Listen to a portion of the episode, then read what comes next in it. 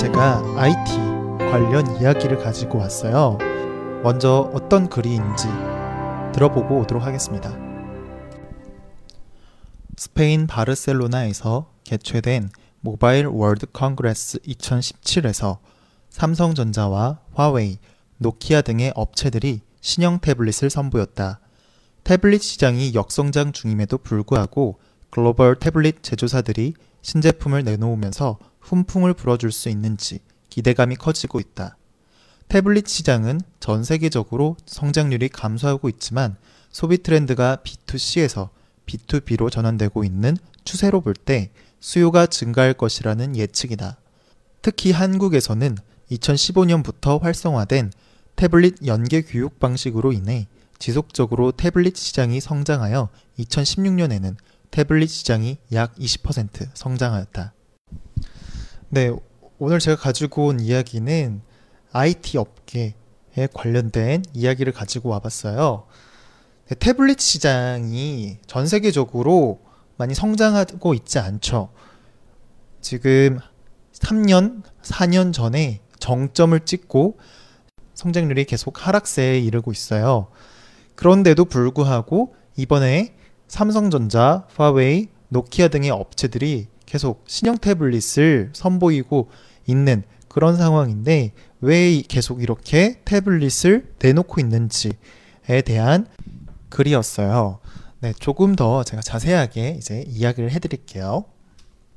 태블릿 시장은 계속 성장을 해서 앞으로 PC 시장을 5년 이내에 대신할 거다, 대체할 거다라고 스티브 잡스가 예언을 했었죠. 그런데 5년이 훨씬 전, 훨씬 지난 지금도 아직 태블릿이 PC를 대신하지 못하고 있죠. 심지어 어, 대체하는 것보다도 오히려 지금 태블릿이 성장을 더 못하고 있고 점차 시장의 점유율, 시장 성장률이 줄어들고 있어요. 태블릿 시장의 성장률이 더 줄어들고 있어요. 역성장을 하고 있는 거죠. 이런 역성장하고 있는 시장이 계속 태블릿, 새로운 태블릿 제품을 만들어서 광고를 하고 홍보를 한다라는 거예요. 왜 그럴까? 왜 이렇게 이제 하락하고 있으면 어 이제는 안 해도 되지 않나? 좀 이 시장은 이제 거의 음, 시장이 활성화되지 않는 끝나가는 시장 아닌가라고 생각할 수도 있는데 지금 태블릿 업체들은 이렇게 생각하는 거예요. 전 세계적으로 성장률이 감소하고 있지만 줄어들고 있지만 소비 트렌드가 소비 시장이 B2C에서 B2B로 전환되고 있다. 그래서 이 후에는 나중에 더 증가할 것이다. 라고 예측을 했는데 자, B2C는 뭐냐면 회사가 고객한테 파는 거예요. 물건을 파는 거예요.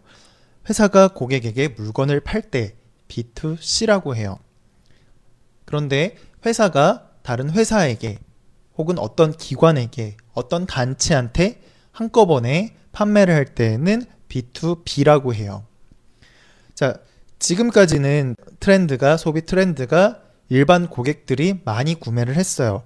그런데 회사나 어떤 기관들이 더 많이 태블릿을 구매하고 있다. 지금 이런 구매하고 있는 추세가 늘어나고 있다 라고 이야기를 했고요. 특히 한국에서는 2015년부터 어, 태블릿과 그리고 교육 쪽 산업에 연관되어 가지고 연결을 해서 진행한 교육 방식, 태블릿 연계 교육 방식이죠.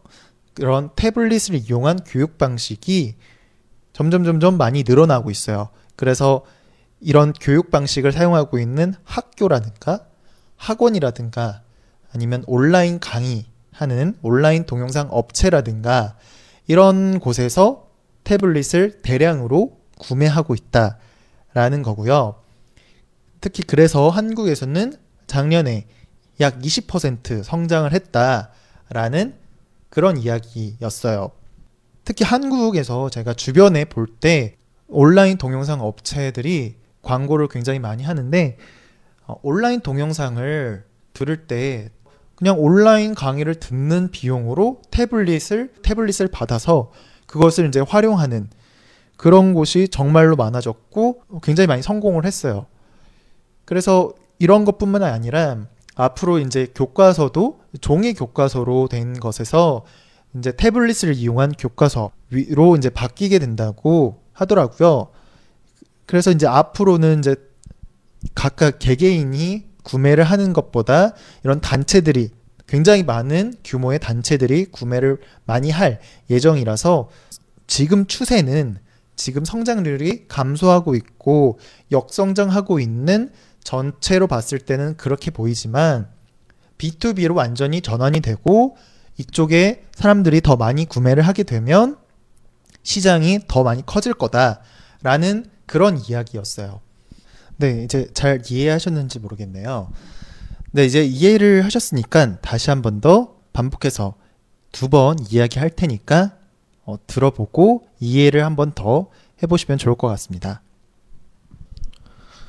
스페인 바르셀로나에서 개최된 모바일 월드 컨그레스 2017에서 삼성전자와 화웨이, 노키아 등의 업체들이 신형 태블릿을 선보였다. 태블릿 시장이 역성장 중임에도 불구하고 글로벌 태블릿 제조사들이 신제품을 내놓으면서 훈풍을 불어줄 수 있는지 기대감이 커지고 있다.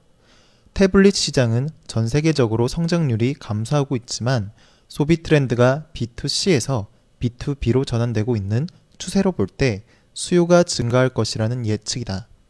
특히 한국에서는 2015년부터 활성화된 태블릿 연계 교육 방식으로 인해 지속적으로 태블릿 시장이 성장하여 2016년에는 태블릿 시장이 약 20% 성장하였다.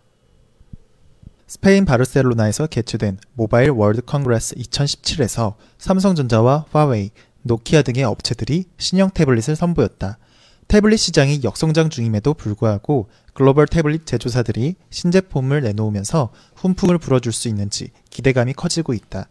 태블릿 시장은 전 세계적으로 성장률이 감소하고 있지만 소비 트렌드가 B2C에서 B2B로 전환되고 있는 추세로 볼 때 수요가 증가할 것이라는 예측이다.